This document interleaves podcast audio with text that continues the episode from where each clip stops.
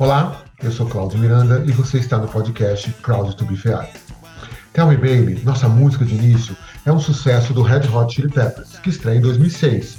Mesmo ano que nosso entrevistado, um recém-formado estudante do ensino médio da pequena Guaxupé, no sul de Minas, inicia seu curso de administração na Ferro Ribeirão Preto, em sua 15ª turma. Esse episódio inicia uma série especial sobre empreendedorismo, que terá quatro episódios. E o nosso primeiro entrevistado tem uma longa história com empreendedorismo, começando com o envolvimento com o pequeno negócio da família, depois sua participação no Núcleo Empreendedores da faculdade e, finalmente, o desenvolvimento de uma startup na área de logística com outros colegas de turma da Ferro Ribeirão Preto. O episódio mostra novamente a importância do envolvimento em atividades extracurriculares para o desenvolvimento da carreira e de oportunidades de negócios. Vamos então ao nosso episódio? Espero que aproveite a trajetória do nosso entrevistado.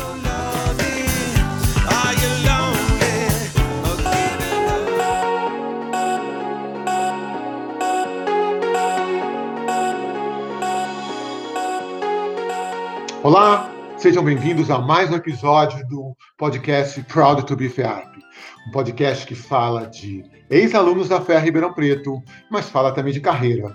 Mas dessa vez nós não vamos falar de carreira, nós vamos falar de empreendedorismo.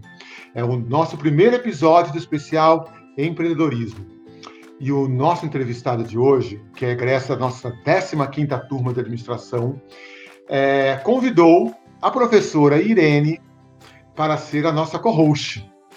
Irene, quais são as suas expectativas para esse nosso podcast? Cláudio, eu estou muito feliz com o convite confesso que estou extremamente ansiosa, porque é uma pessoa extremamente querida. A minha memória afetiva da FEA, das experiências que a gente vive com os alunos, e eu tenho certeza que todo mundo vai adorar. Nós vamos falar de uma vivência excepcional que se tem na universidade. Não é, não são todos os alunos que têm essa oportunidade, mas esse esse aluno, esse colega hoje, ele tem uma carreira, tem uma carreira, assim, uma carreira de empreendedor extremamente exitosa, mas tenho certeza que com muito trabalho ele vai compartilhar aqui com a gente. Obrigado, Irene. Também estou com muita expectativa. Bem, hoje teremos Rodrigo Palos, egresso da 15ª Turma de Administração, uma turma pela qual eu tenho muito carinho, foi a primeira turma que eu fui dar aula na Ferro Ribeirão Preto, né? É... Rodrigo, conta pra gente um pouquinho como é que o Rodrigo foi parar na Fé Ribeirão Preto e por que, que o Rodrigo foi fazer administração? Oi, pessoal. Mais uma vez, obrigado, muito obrigado. Eu tô realmente também, como Irene comentou, tô tenso aqui, minhas mãos estão suando, porque a fé, para mim, é um, é um, capítulo à parte da minha história, assim, né? Eu tenho um carinho absurdo por Ribeirão, pela faculdade, pelos amigos que eu construí lá dentro, principalmente pelos professores, né, que eu conheci lá dentro. E até hoje, muitos deles fazem parte da minha vida até, até hoje, né? E continuam me ajudando bastante fora, fora a faculdade. Então, obrigado mais uma vez, Cláudio, pelo convite. E muito obrigado, Irene, por ter aceito o convite, né? Cláudio, é, a história começa lá em Minas, né? Eu sou do interior do interior de Minas, sou do sul de Minas, uma cidadezinha bem, bem pequenininha, 50 mil pessoas, chamada Guaxupé. Sou o mais velho de três filhos. É, meu pai e minha mãe são, são vem de famílias muito simples, né? Meu pai nasceu em fazenda, minha mãe também nasceu num sítio próximo, já dentro um pouco mais da cidade, mas ambos de famílias muito simples, né? Então, é... para eles a história foi bem mais difícil, né, do que foi para mim. Então, eu, eu, cresci um pouco vivendo isso, né? Vendo eles tendo que construir tudo pelo esforço próprio. É, e hoje eles têm uma vida super confortável, né? E lá atrás, enquanto eles estavam no comecinho de, de, casados, né, namorando, eles construíram uma empresa. Eles têm até hoje uma empresa de calçados, é, lá em que vendem para o Brasil todo. E eu cresci nesse meio, né? Cresci vendo os dois trabalharem como empresários. É, são os dois são super empreendedores, né? Se, se, se viram com o que tem na mão. E cresci dentro da fábrica, principalmente. Sempre nesse né, um ambiente muito de troca, assim, né? A gente nunca teve mesada, por exemplo, a gente sempre precisou trabalhar na fábrica para conquistar, conseguir alguma coisa que a gente queria, né? Então, nossa, nossa mesada, por assim dizer, assim, ah, se eu queria um tênis ou se eu queria um brinquedo, isso custava tantas caixas construídas na fábrica, né? É, se, eu quis, se eu quisesse alguma uma roupa, alguma coisa diferente, assim, isso custava tanto tempo dentro do escritório, ajudando a etiquetar, fazer etiqueta para as caixas e tudo mais. Então, foi a maneira que eles encontraram da gente se envolver com a empresa, né, e tomar gosto por aquilo. Nem sempre deu certo. Né? Meu irmão foi, foi seguir a carreira de engenharia, ele não, assim, ele pegou total aversão para o mundo de, de negócios, né, para o mundo empresarial, mas eu me apaixonei, assim, eu fiquei realmente apaixonado pela, pela administração, principalmente, né, pelo fato de administrar recurso, né, eu vi ali na, na prática, entrando couro, entrando sola, aquilo sendo moldado, saindo botina, né, caminhão saindo, caixa saindo. Eu achava muito absurdo aquilo, muito, muito instigante, né. Então eu nunca tive muita dúvida, assim, quanto ao curso que eu queria fazer. É, para mim sempre foi administração, né, eu sempre tive essa, essa vontade de seguir o caminho que eles tiveram, né, conseguir construir algo. Obviamente o sonho deles é que eu conseguisse continuar com a empresa que eles criaram, né? Mas por outro lado também eu tinha essa vontade minha realmente de construir, conseguir construir algo meu, né? Assim como eles fizeram, é, conseguir construir algo meu e, e, e, ter orgulho daquilo, né? Ter de fato algo, algo construído, algo que eu, que eu pudesse falar que, que saiu do zero um dia, né? A minha história com a administração é, é basicamente essa, assim, né? E por que que foi foi para a FEA? É, isso desembocou na FEA. Meu pai, como eu disse, ele, ele é uma pessoa extremamente simples, né? Ele, ele nasceu na fazenda, ele foi para a cidade é, bem, bem jovem, com 13, 14 anos para estudar, e desde então sozinho. Então, tudo que ele fez, né, tanto estudos quanto carreira, foi praticamente sozinho, né, por, por esforço próprio dele. Minha mãe é, não foi diferente, né, foi tudo por conta dela também. Então, eles sempre, eles sempre foram muito rígidos, principalmente meu pai, sempre foram muito rígidos com a educação. É, já deu o exemplo da fábrica, mas com a educação não era diferente. Então, eles conseguiram dar uma boa educação para a gente, com os colégios que a gente tinha lá em Guaxupé, mas isso sempre foi muito claro. Faculdade eu não pago. Você se vira, você faz o que você tem que fazer, sua obrigação, já que você, nesse momento, tem que estudar, né, é, seu papel é estudar, você tem que fazer o melhor que você conseguir, né, e, e a, a, a, medida que ele tinha para mensurar isso era a gente passando uma faculdade pública, né? Então isso nunca foi muito discutível, assim, sabe? A gente, realmente, eu principalmente, que, era, que eu sou primogênito, né? É, isso era uma pressão ainda um pouco maior, né? Eu tinha que passar numa faculdade pública. Eu não tinha muita opção para fazer uma faculdade particular. E então eu sempre também minha carreira minha, minha vida inteira estudantil sempre foi eu sempre fui muito CDFzinho assim, né? Sempre estudei bastante, gostava de estudar. É, mas no terceiro colegial isso foi bem mais bem mais ferrado, assim, sabe? É, a pressão ainda foi ainda maior. Eu tive a grande sorte, assim, eu acho, de ter dois grandes amigos que também tinham a estavam num cenário muito igual ao meu, né, de ter que passar na faculdade faculdade pública. Um deles, inclusive, entrou na fé comigo, que é o Alexei. E eu tinha um outro amigo que era o Gustavo. Também ele, o sonho dele era entrar na faculdade pública, ele fez biologia. Então a gente durante o terceiro colegial inteiro a gente estudou junto, nós três, né? A gente, praticamente a semana inteira, né, falhava um ou dois dias no máximo, mas todas as tardes a gente estudava de manhã e todas as tardes a gente passava os três juntos estudando. Na maioria das vezes a gente estudava na casa do Alexei. E o pai dele, é, naquela época ele já era aposentado, e é uma pessoa extremamente brilhante, assim, super inteligente.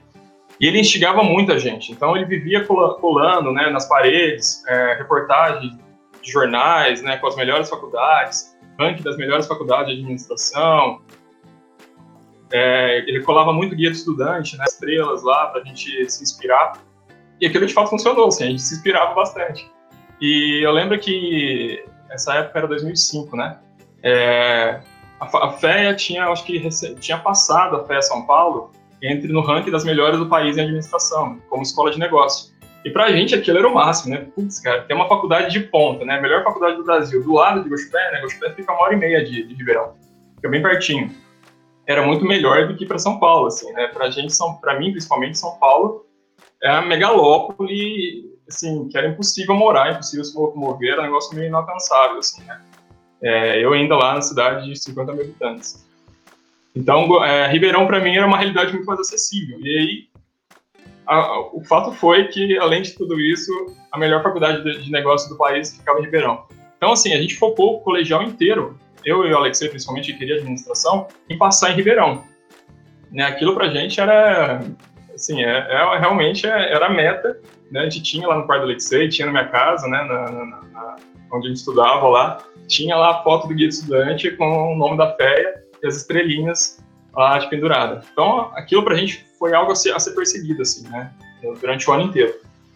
E aí surgiu um fato, assim, né, mas apesar disso eu tinha na listagem várias outras faculdades, né, tinha, eu ia prestar Paraná, ia prestar Belo Horizonte, né, Viçosa, a, meu plano era não era prestar, prestar fé, mas prestar outros para garantir, né? Para não ter muita margem para erro. É, mas aí nessa, meu pai chegando no final do ano, foi começando a ficar, o clima foi ficando mais tenso, né? E meu pai, eu acho que acabou ficando muito tenso também. E chegou um dia que ele chegou de viagem, assim, né, no meio da semana. Tava meio da pá virada. E isso já era no finalzinho da noite, umas sete e meia, oito horas, assim, quando ele chegou em casa. E a gente não tava estudando mais. Tava nós três, né? Eu, Gustavo e o Alexei. Mas a gente tava fazendo outra coisa, tava conversando, rindo, tava brincando ali, né, com outra coisa assim. E ele já chegou assim, não vejo vocês estudando, vocês não vão passar em nada. Já chegou meio que de sola em todo mundo. E aquilo para mim me pegou muito forte, né? Me pegou muito forte. A gente estava realmente se dedicando, cada minuto que a gente tinha, estava estava se dedicando para aquilo, né? E aí foi a hora, assim, mais ou menos em setembro, mais ou menos, foi quando eu risquei todas as faculdades. Foi, quer saber? não vou fazer Paraná, não vou fazer BH, não vou fazer Viçosa. Se não for fé, não vai ser nada. Então, aí foi a hora que, que eu dei uma, uma briga bastante grande lá, lá em casa, nessa, nessa, nessa, época. E aí eu acabei prestando, na verdade eu prestei a FEA e acabei prestando uma faculdade próxima ali a Guaxupé, no Posto de Caldas, só para também não, não pular sem paraquedas, né? Para ter um, minimamente um colchão ali, né? Mas o, consegui passar na fé, né? E deu super certo. E eu Alexei, inclusive, a gente passou junto, né? A gente se formou junto na mesma turma. Passamos o colegial inteiro estudando junto, mesma cidade. E foi assim, foi realmente muito especial, né? Eu mudei de Gospé com. Nunca tinha morado fora, né? Foi a primeira vez que fui morar fora, com 17 anos. Então, para mim, foi um marco, assim, sabe? Realmente foi um marco. Não só ir para Ribeirão, que para mim era uma big cidade, né? Uma cidade gigantesca mas principalmente ir para uma, uma faculdade de ponta, uma faculdade pública de ponta, né? A melhor faculdade de negócios do, do país. Então isso para mim realmente foi um foi um marco na minha vida.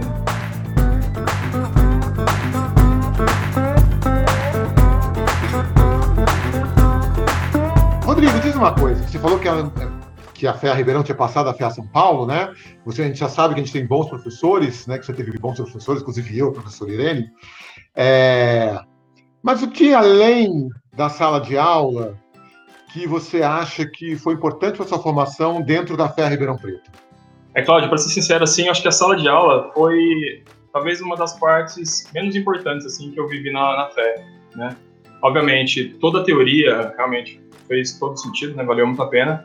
Mas acho que a vivência de, de faculdade em si, né, de, de mundo acadêmico, para mim foi mais valioso assim, que eu tirei, que eu tirei da, dessa época, né, desses cinco anos. Então, eu tentei me envolver em tudo que eu consegui me envolver que, que tinha faculdade, né? Eu, eu me envolvi. É, desde núcleo, desde entidade estudantil, centro de estudantes, é, projeto de pesquisa, tudo que era possibilidade que eu tinha na minha mão, eu, eu entrava. E aí, logo no primeiro ano, eu me encantei pelo núcleo de empreendedores, né? Tinha um discurso, tinha um pessoal muito alinhado com o que eu, com o que eu acreditava, né? Que tinha aquela vertente de, de empreendedorismo que eu, que eu queria seguir. E o núcleo, para mim, foi uma entidade que, assim, realmente me trouxe muita, muita coisa boa. É, entrei como, como participante no, no, primeiro ano, cheguei a ser presidente, se eu não me engano, no terceiro, no terceiro ano de faculdade. É, nessa época, a gente estava fazendo eventos incríveis, assim, né? O empreender, chamava, a gente fazia na capela, é, lotava a capela, tinha, tinha fila de espera, tinha gente do lado de fora, né, para assistir. A gente trazia grandes nomes, né, do, do mundo empresarial. É, então, tudo aquilo para mim era muito, era muito novo e muito absurdo, assim, né, se, se pensar e de, de, de, possibilidades. Uma coisa que me, me encantou muito na, na faculdade, Cláudio, era quanto eu tinha de possibilidade isso para mim, até hoje eu lembro como uma das melhores épocas da minha vida, assim, realmente. Porque tudo que eu tinha vontade, eu sentia que lá dentro da faculdade eu, eu conseguia fazer, era possível. Ou o núcleo me dava essa possibilidade de alguma forma, através dos contatos, através das pessoas, ou outras entidades me davam essa possibilidade, ou os professores de fato abriam caminho para mim, para eu conseguir alguma coisa que eu, que eu queria. Então, consegui participar de uma grande entidade para mim, fez total diferença. Fiz parte da Atlética, cheguei a, a, nadar pela Atlética, participei de alguns jogos aí durante acho que dois, dois anos, dois anos pelo menos inteiros, assim, eu participei como, como atleta da Atlética, nadando. É, tentei também entrar como diretor no CA, não consegui ser eleito, mas tentei também entrar lá como diretor. Fiz, é, fiz iniciação científica com a Adriana Bach. Então, assim, tudo onde eu consegui entrar, eu, eu entrando, né? Mas é, o que mais me, me traz de boas recordações, fora a sala de aula, eram, eram as possibilidades que a faculdade me trazia, né? E aí eu acho que tem vários fatores, assim, né? Eu acho que a turma a turma realmente era uma turma super especial, né? Que a, a XV, né, é uma turma super especial. Os professores também que me envolvi eram mega especiais, né? E o ambiente em si da, da FEA, né, proporcionava tudo isso.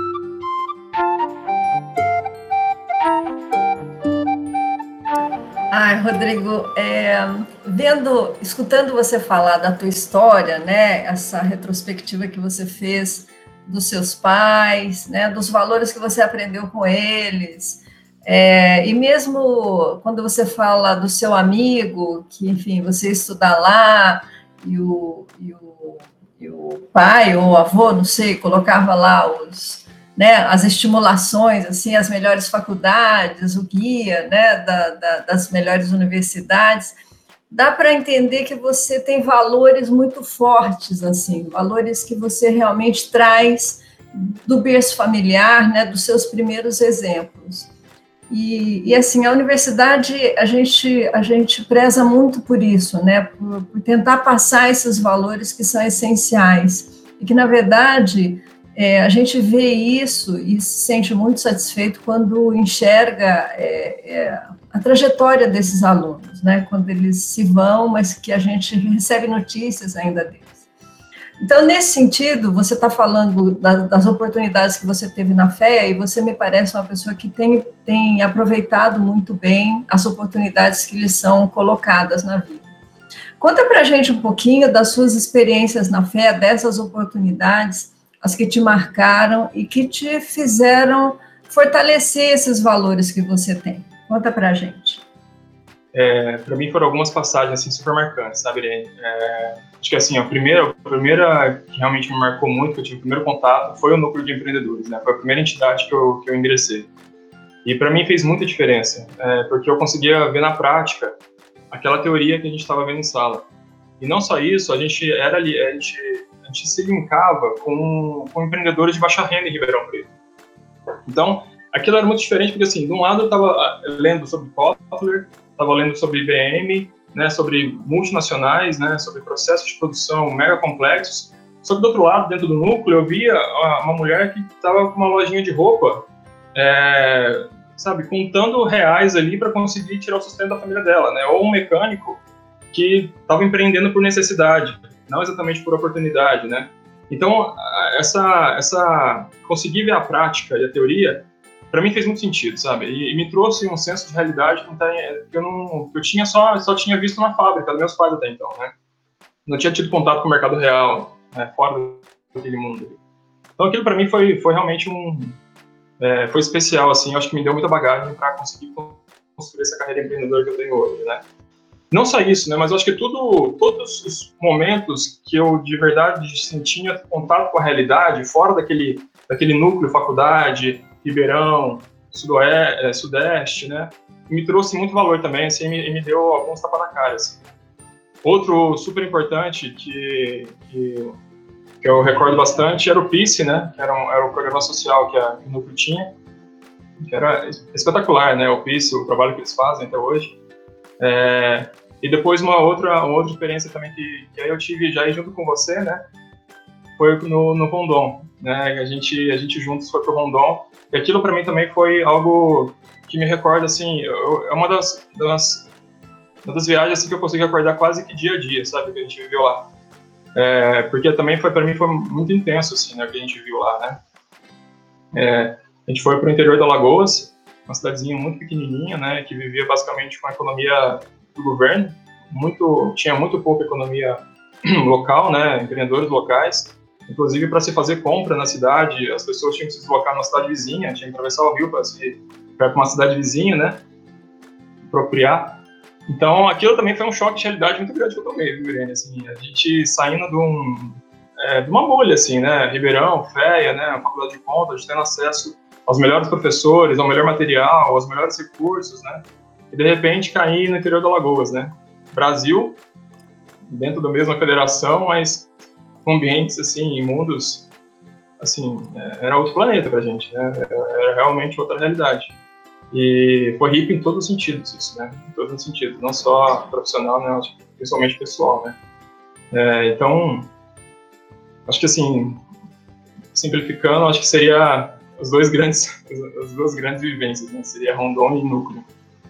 É, mas então, é, Rodrigo, você falou, né, que quando teve contato com os, os, os microempreendedores sociais lá do PICE, né, que aquilo era um tapa na cara. Eu, eu, eu senti muito isso quando a gente foi para o Rondon, lá no Alagoas, no pátio, acho que era Pátio Real do Colégio, né, o nome da cidadezinha, à beira do São Francisco, e que a gente comia macaxeira com carne de sol no café da manhã, no almoço e no jantar, você lembra?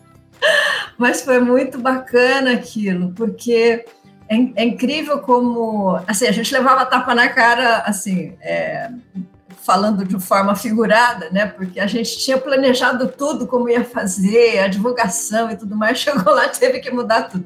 E dessa história que a gente conta na faculdade, a gente tem que fazer um planejamento, a gente fez todo o planejamento das atividades, da divulgação, daí chegou lá, não, tem que fazer tudo diferente, daí corre todo mundo fazer diferente. Aí eu me lembro que vocês é, foram fazer a divulgação no carro de som da cidade, foi muito legal aquilo, assim, de ver, Cláudio, como que eles tiveram flexibilidade é, e, agilidade para mudar os planos e readequar dentro do período que a gente tinha lá, né? Então, eu me lembro que outro tapa na cara dessa experiência foi assim, a gente vive numa bolha, né, dentro da Universidade de São Paulo, que a gente tem tudo, né? A gente reclama, reclama, mas tem tudo, né? Os recursos e tudo mais. E, e, eu me lembro que, se, se lembra, obviamente, do Hildo, foi eu e o Hildo numa, numa cidade, não era uma cidade, era um vilarejo do lado daquela cidadezinha que a gente estava para ensinar a comunidade a fazer currículo, eu me lembro. E eu e o Hildo lá preparando né, a, a oficina, como é que ia ser, eles iam escrever o currículo. E daí a gente descobriu que as pessoas não escreviam. E daí a gente foi perguntar porque elas não estavam participando. E eles falaram: não, mas é porque a gente não sabe ler nem escrever. Aquilo para a gente, o Wildo olhou para mim e falou: professora, mas o problema está muito mais embaixo. Sabe, o problema não é fazer o currículo, o problema é muito mais básico, né? É, e, nossa, é aquela, aquela experiência para mim. Eu fui no outro Rondon em 2016. Mas foi um outro esquema, foi aqui no Espírito Santo e foi, a gente fala, a gente fala que foi a experiência foi muito diferente. Mas essa lá do Alagoas realmente, e eu me lembro que marcou muito vocês também. Eu me lembro do Jordão tentando pôr ordem nas crianças lá e a gente tentando desenvolver atividades, você junto, dando as palestras. Nossa, eu acho que assim, aquela vivência na minha vida mesmo. Eu acho que foi uma, é uma das coisas assim, se eu me lembrar da fé, onde eu sair da fé, eu vou me lembrar dessas experiências do Rondon. Elas são de matar, né? Assim, não, são exaustivas, mas, mas são muito enriquecedoras. E esse tapa na cara que eu acho que faz a gente ter esse senso de realidade, né? De enfim, de poder. A gente vê a teoria, a gente vê um mundo mais ideal, enfim, fala de grandes empresas, mas quando a gente vai para a realidade, eu acho que é um, é um choque muito grande. Daí eu queria amarrar já com a, com a pergunta, né? Eu, eu, imagino que você, né? Você já tem esse, esse veio empreendedor, mas eu imagino que a sua realidade você deve enfrentar desafios enormes, assim, porque você além de ser um empreendedor, você entrou numa área totalmente nova, é inovador mesmo. Então, eu queria saber como é que é isso para você, né? Se você leva esses tapas na cara, como é que você enfrenta isso? É, porque eu sei que vocês, durante a faculdade, vocês dizem, ah, mas eu quero ver a prática, eu quero ver a prática. Mas eu, eu entendo que os conceitos que fazem a base né, do conhecimento que vocês têm, eu acho que eles devem servir muito para que vocês aguentem esses tapas na cara na realidade do dia a dia.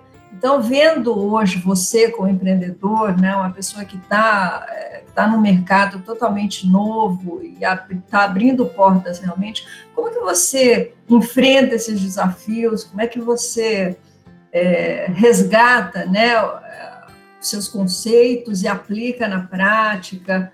Como é que é isso? Conta para gente. Ah, Serene, é, assim, primeiro é muito estômago, né? Acho que para aguentar tudo isso é muito estômago, né?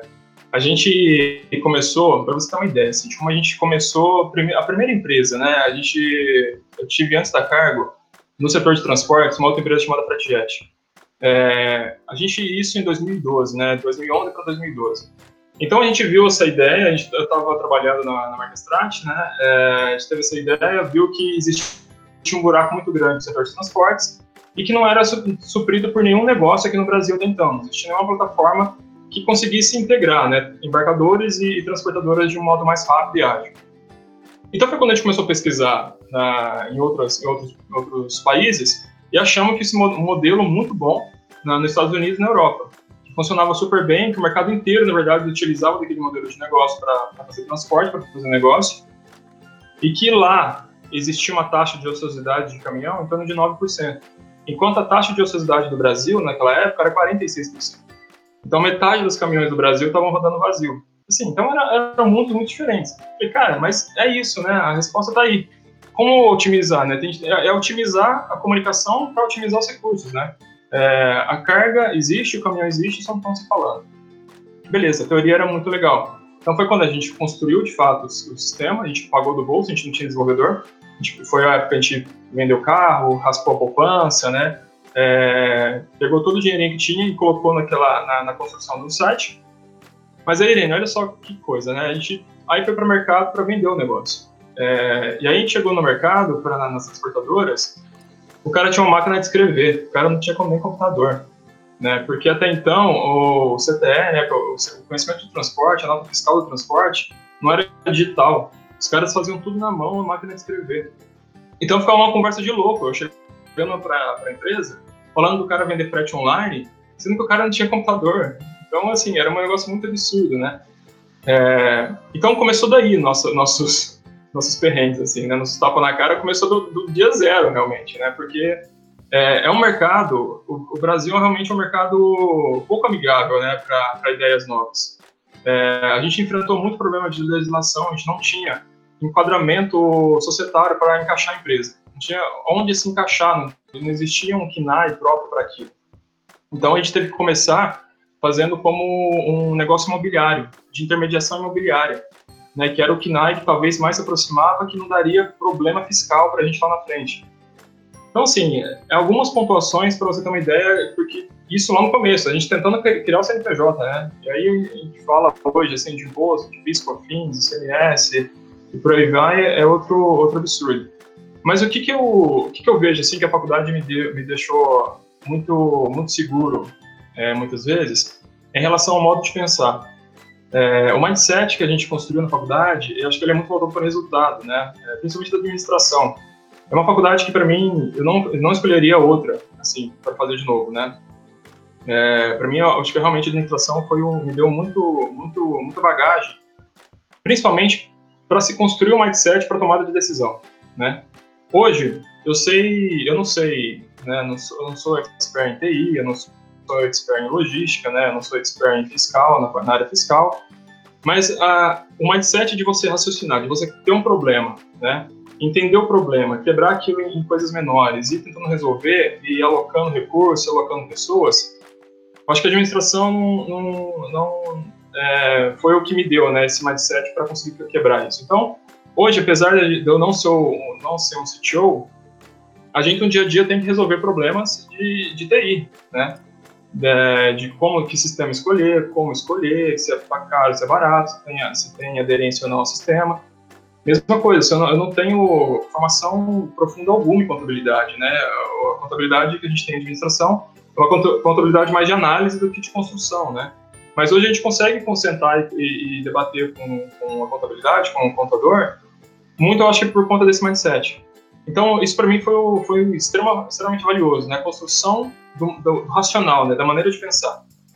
É, é, assim, os problemas não, não diminuem, né? É, até hoje, os problemas que a gente enfrenta no dia a dia lá, só, a proporção só aumenta, na verdade, né? Porque a, a empresa vai crescendo, vai tomando um corpo é, muito diferente, muito grande, né?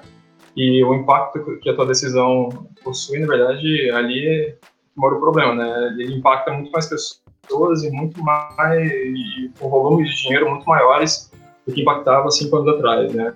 Com 20 pessoas dentro da empresa. É, mas eu vejo que hoje, assim, é, o, o, o, racional, né, que o mindset não se altera. Né? Obviamente a gente vai ganhando experiência, né? a gente vai ganhando bagagem, vai criando vivência principalmente, porque você vai acumulando né, várias, várias falhas e vários erros ali. É, ele, ele, com certeza, ele ajuda, mas principalmente o, o, que me faz tomar decisões hoje, acho que o mindset que eu consegui construir na faculdade, né, que a faculdade me deu.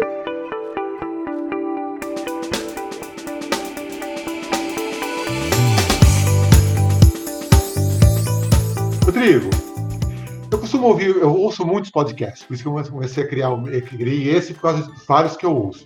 Tem alguns que eu gosto de ouvir, como Like a Boss, como do Zero ao Topo. Eles falam muito de empreendedores como você. E a, a Cargo BR, que é a empresa que você é um dos, dos cofundadores, é, vai fazer oito anos já. E a gente sempre ouve desses empreendedores a história das rodadas para captação de dinheiro, como você teve isso? Como é que é esse processo desses oito anos da, da Cargo BR? Houve esse processo? Como é que funcionou esses oito anos de crescimento da organização? Legal. Houve sim. É, então, assim, a gente começou a empresa, é, começou o dinheiro sem dinheiro nenhum, na verdade. Né? O dinheiro que a gente tinha era o dinheiro próprio nosso, conquistado com o dinheiro de, de estágio, basicamente. Né? A gente criou a empresa logo depois que a gente se formou, não tinha dado tempo da gente construir grandes fortunas, né? fazer grandes reservas. Então a gente começou a empresa com muito pouco dinheiro. Então, por ter começado a empresa com muito pouco dinheiro, o, a primeira regra da empresa é a gente não pode queimar dinheiro. A gente tem que fazer esse negócio dar dinheiro no primeiro dia, né? Então isso para a gente foi muito forte. A gente teve que criar um modelo de negócio muito sustentável que de fato gerasse, gerasse caixa para a gente ter no primeiro dia, né? É... Só que isso assim não nos dava a escala que a gente precisava ter, né? Não, não nos dava a velocidade que a gente precisava ter nesse modelo digital. É, então, obviamente, a empresa começou dando lucro, começou dando caixa, mas a gente crescia em passos lentos, né? A gente era reinvestimento, né? E enquanto tinha vizinhos ali captando milhões, um, dois, cinco milhões, e conseguindo contratar 50 pessoas, né, 30 pessoas de uma vez para a área de tecnologia, por exemplo. Então, nossa primeira rodada foi uma rodada anjo, que a gente captou logo no começo da empresa, né? A gente captou isso, a gente abriu o CNPJ da Cargo em janeiro de 2013. Em outubro, a gente fez a primeira captação. Foi uma captação pequena, de meio milhão, é, com investidores anjos mesmo, pessoas físicas, na, na, maioria deles.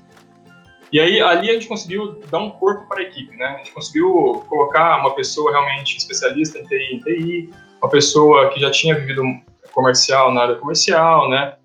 A gente começou a colocar algumas pessoas chaves na, na, na posição chave. Que até então, eu, Ricardo, Felipe e Thiago fazemos tudo a todo momento, né?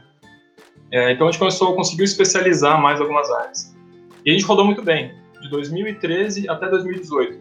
A empresa crescendo, assim, a gente minimamente dobrava por ano, né? Quando não, quadruplicava todo ano. Então a gente crescia em índices muito, muito agressivos, né? É, basicamente pelo modelo de negócio que a gente tinha criado, ser sustentável. Mas foi, foi chegando 2017, principalmente 2018, a gente viu que grandes rodadas de negócio começaram a acontecer de novo no mercado.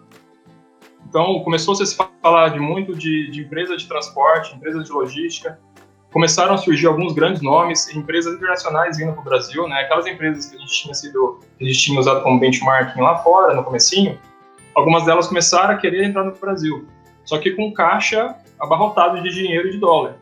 Então foi quando a gente começou a se incomodar também perto da velocidade, vendo a velocidade que a gente estava crescendo, né? É, a gente estava vendo players, assim, empresas fazendo um movimento muito grande de caixa, de captação, e a gente até então crescendo com capital próprio. E aí foi aonde, quando a gente tomou a decisão de fazer uma segunda captação, para realmente acelerar ainda mais o crescimento da carga. Então, em 2018, a gente, é, a gente passou por uma, uma, uma, segunda rodada. Mas, Cláudio, falando assim, parece um pouco simples, mas essas rodadas são muito demoradas, assim, né? Porque é uma conquista, de fato, que você tem que... É, é um namoro que você tem que ter lá com o dinheiro dos fundos, né? Então, você... Eu, principalmente, fazia... Eu diretamente fazia isso, né? Muito com do Ricardo. Mas parte do meu, do, do meu dia, basicamente, era voltado para isso. Então, a gente tinha que visitar muito fundo, né? Fazer o mesmo pitch, fazer o mesmo curso, apresentar os mesmos slides, responder as mesmas perguntas várias e várias vezes, né? Assim, isso tudo tentando, tentando fazer com que o cara topasse entrar na, na ideia, né? E aí uma coisa que a gente aprendeu muito é o que indica, né? Se você tem uma indicação de qualquer negócio, fazia muita, muita diferença. E a gente via que enquanto tinha empresas com projetos e ideias ainda, né, muito mais frágeis que a nossa, levantava 10 milhões, 15 milhões, a gente lá com um produto funcional, dando dinheiro, dando resultado, né, tinha essa certa dificuldade. Mas no final era contato que as pessoas tinham, né? Um indicava o outro e aquilo acontecia mais. E aí foi em cima desses contatos que a gente conseguiu esse, esse investimento em 2018. A gente tinha um relacionamento com uma empresa de transporte, né, com um operador logístico já de anos. Esse cara sempre gostou muito da Cargo BR. E isso vinha desde, assim, pelo menos uns dois anos, né, que ele, que ele era próximo da empresa. E aí ele ficou sabendo, na verdade, que a gente estava buscando, buscando investimento. Ele com alguns outros, alguns outros é, amigos e sócios, né, colegas de, de, de, mercado, eles formaram um fundo. Né, eles juntaram os dinheiros deles e formaram um fundo, e foi o fundo que investiu na carga. Formado principalmente por pessoas de logística, né? Então a gente tinha CEO de grandes transportadoras, né? Tinha acionistas de, de operadores logísticos, grandes embarcadores envolvidos, e eles montaram um fundo e investiram na, na carga. E aí foi assim que a gente conseguiu nosso segundo capta, nossa segunda rodada. E agora, nesse momento, a gente está se preparando para uma terceira captação. Né, a gente chegou num outro ponto da empresa, onde a gente continua crescendo a níveis extremamente fortes. Né? Então, a gente, do ano passado para esse, a gente aumentou em cinco vezes nosso faturamento. E para o ano que vem, minimamente, a gente vai duplicar isso. Né? Com o sol que a gente já tem construído, a gente vai minimamente duplicar isso. Mas agora a gente precisa fazer ou, ou, arrumar outros pontos da empresa, né? Parte de sistemas, parte de, de processos, né? Então, para isso, a gente está fazendo uma segunda captação para conseguir ganhar mais mercado e aí olhar também um pouco mais para a parte interna da empresa. Então, isso deve acontecer no primeiro semestre do ano que vem.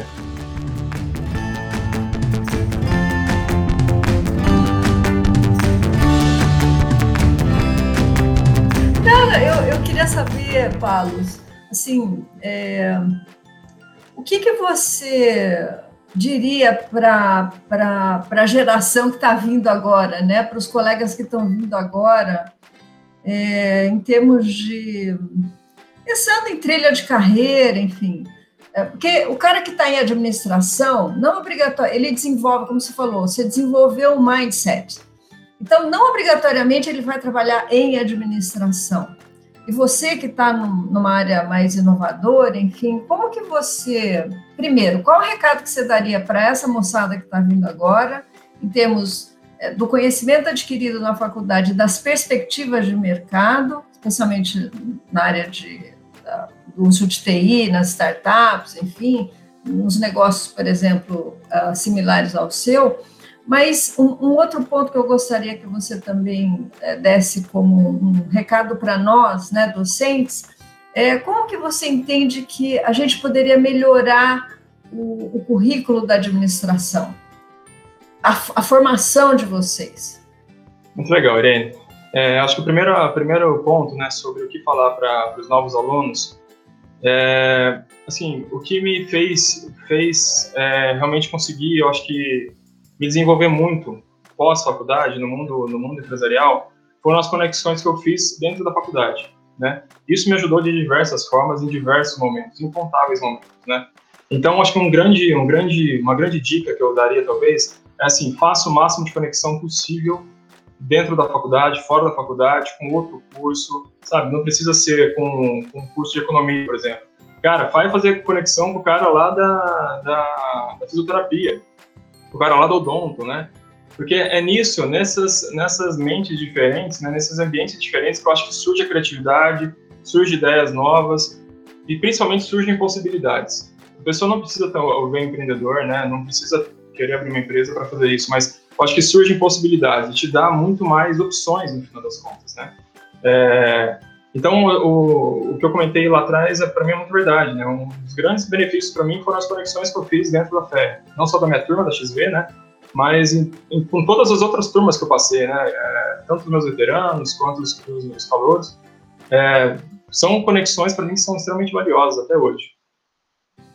E sobre pra, para os docentes, assim, o que eu senti muito, Irene, é, depois principalmente que eu, que eu fui que eu fui ao mercado, né?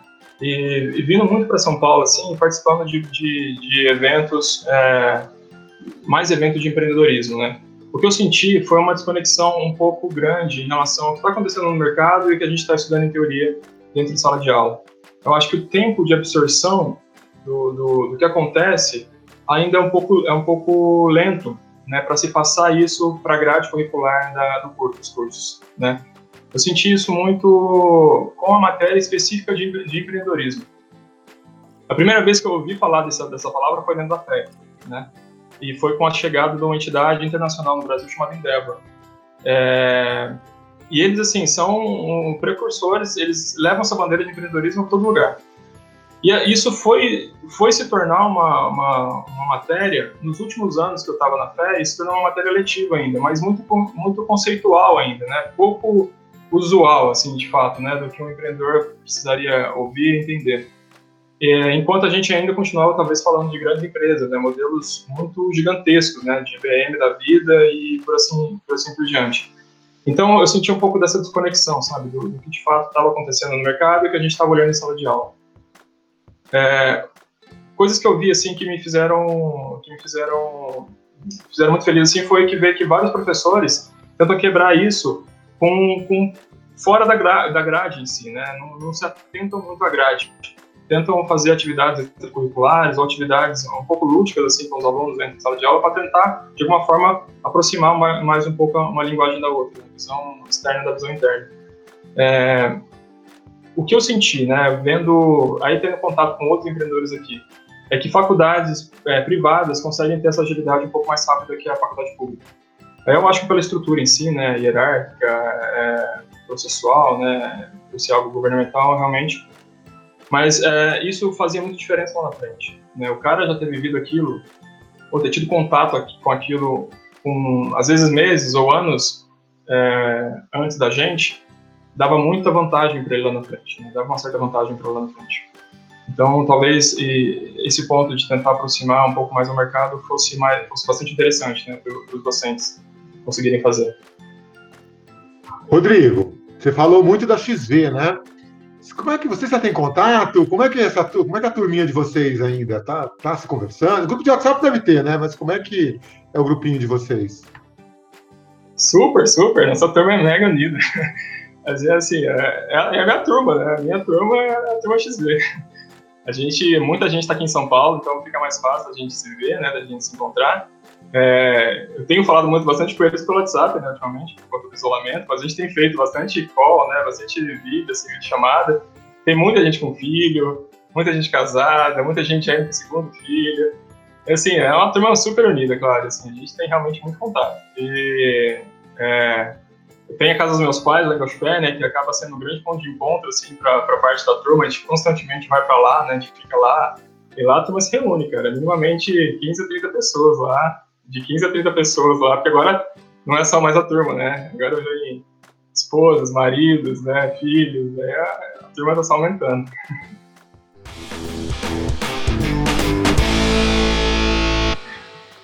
É, o papo tá bom aqui, viu? Mas tá quase acabando a hora, tá quase acabando. Irene, queria algumas considerações finais tuas aqui para a gente finalizar aqui o nosso podcast, que passa voando aqui, você viu, né? Passa muito rápido. Quais são um pouquinho das suas considerações finais sobre a sua experiência aqui no nosso podcast? Ai, Cláudio, eu, eu gostaria de parabenizar a sua iniciativa, né? É, você sempre teve um trabalho com os egressos, eu acho que isso está ganhando força dentro da fé. É, enfim, eu acho que faz, acho que essa experiência, né, dessa, desse jeito tão informal, em uma linguagem e num meio de comunicação que é muito mais próximo da geração dos nossos alunos, eu acho que faz com que os alunos que estão entrando, eles consigam enxergar, né? Eles consigam se enxergar num, num curto prazo, num curto médio prazo. E, e fico muito feliz, assim, por você dar essa oportunidade para que os nossos ex-alunos contem a sua experiência, né? Igual o Palos, enfim, é uma pessoa que a gente é, que é muito querida para a gente, mas eu, eu escutei outros podcasts do, da, da, da Contábeis, da Economia, eu achei extremamente rica a experiência, porque, é, primeiro, especialmente primeiro por, por causa da experiência, para ser espelho para os nossos alunos, mas especialmente para nós professores, né? Porque, na verdade, é, numa universidade pública, né, Paulo, você falou da diferença da universidade pública com a universidade privada. Na universidade pública, por mais que a gente tenha algumas amarras, enfim, a gente sempre tem que repensar o nosso estar em sala de aula, né, o nosso contato com os alunos. Agora, na pandemia, todo, todos os professores tiveram que se reinventar, né, mesmo aqueles professores que eram avessos à ideia de, de utilizar né, as, as plataformas, enfim, fazer alguma porcentagem das aulas gravadas ou ao vivo, fazer lives, mas eu acho que a gente tem que se reinventar. E eu acho que faz a gente repensar, especialmente, o papel que nós temos, né? Porque o professor, nós na universidade pública, nós somos cobrados não só pelas nossas aulas, mas especialmente pela nossa pesquisa. E às vezes ocorre um conflito aí, porque às vezes o professor fica tão centrado na pesquisa, porque esse é o índice de produtividade dele, basicamente, e que se esquece que 95% da sala vão ser um palos da vida, entendeu? Ele, vai ser, ele vai estar no mercado. Então, é, sabe, é, é ter esse olhar carinhoso e responsável, né? Eu acho que esse olhar do professor para 95% da sala que vai para o mercado de trabalho, nós temos uma responsabilidade muito grande. Então, é, é, escutar vocês hoje no mercado de trabalho faz com que a gente repense o nosso estar em sala de aula, né? A responsabilidade que a gente tem, por mais que a gente seja cobrado em pesquisa, nós temos que cuidar da graduação, nós temos que cuidar da formação dos nossos alunos seja aproximando os conceitos, sim, porque é isso que faz você abstrair para qualquer realidade, mas trazendo o mercado próximo de vocês.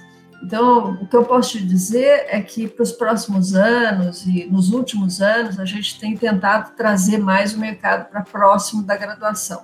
É, com as palestras, é, o Cefé está aí para ajudar também, mas especialmente algumas, alguns objetivos, algumas metas da própria FEA nessa nova fase de resultados da Universidade de São Paulo, é, aproximar mesmo a, a, pesquisa ou a graduação do mercado de trabalho. Então, você pode ter certeza que você vai ser convidado a conversar com os nossos alunos de novo, né?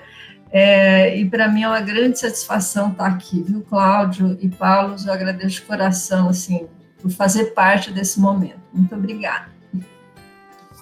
Rodrigo, suas considerações finais? Assim, brigadão de novo. Acho que eu não, eu não, eu não tenho mais nada assim além de, de agradecer bastante né, o Cláudio pelo convite, a Eren por ter aceitado. A minha história, a minha história com a fé realmente é uma história de muito amor, realmente muito carinho, né? Fez muita diferença na minha vida pela, pelo momento que eu, que eu estive em Ribeirão, com certeza foram os grandes momentos da minha vida, os momentos mais felizes que eu tive até hoje, né? É, não só pelas pessoas que eu, que eu conheci, né, mas pelo que eu vivi, pelas experiências que eu tive. Então, eu queria agradecer realmente bastante por, por estar falando não só para a faculdade, né, para os professores, estar conseguindo atingir os alunos com, com esse podcast. É, já é muito gratificante para mim contar a história da carga, né? E está sendo muito diferente agora, Cláudio, porque isso saiu um pouco da carga e foi para minha história pessoal, né? Que eu não tenho muito costume de fazer, né? É, sempre a gente é convidado para falar da empresa. E essa foi uma das primeiras vezes que eu, tenho, que eu fui convidado para falar da minha história. Então, realmente, eu queria agradecer bastante, não só pelo tempo de vocês, mas principalmente pelo convite, por, pela Irene ter aceitado aqui participar disso comigo. Obrigado. Viu? É, Rodrigo, para nós foi muito boa essa experiência, você contar a sua história. Mas é isso, gente. Estamos terminando o primeiro episódio do especial Empreendedorismo do podcast Proud to be.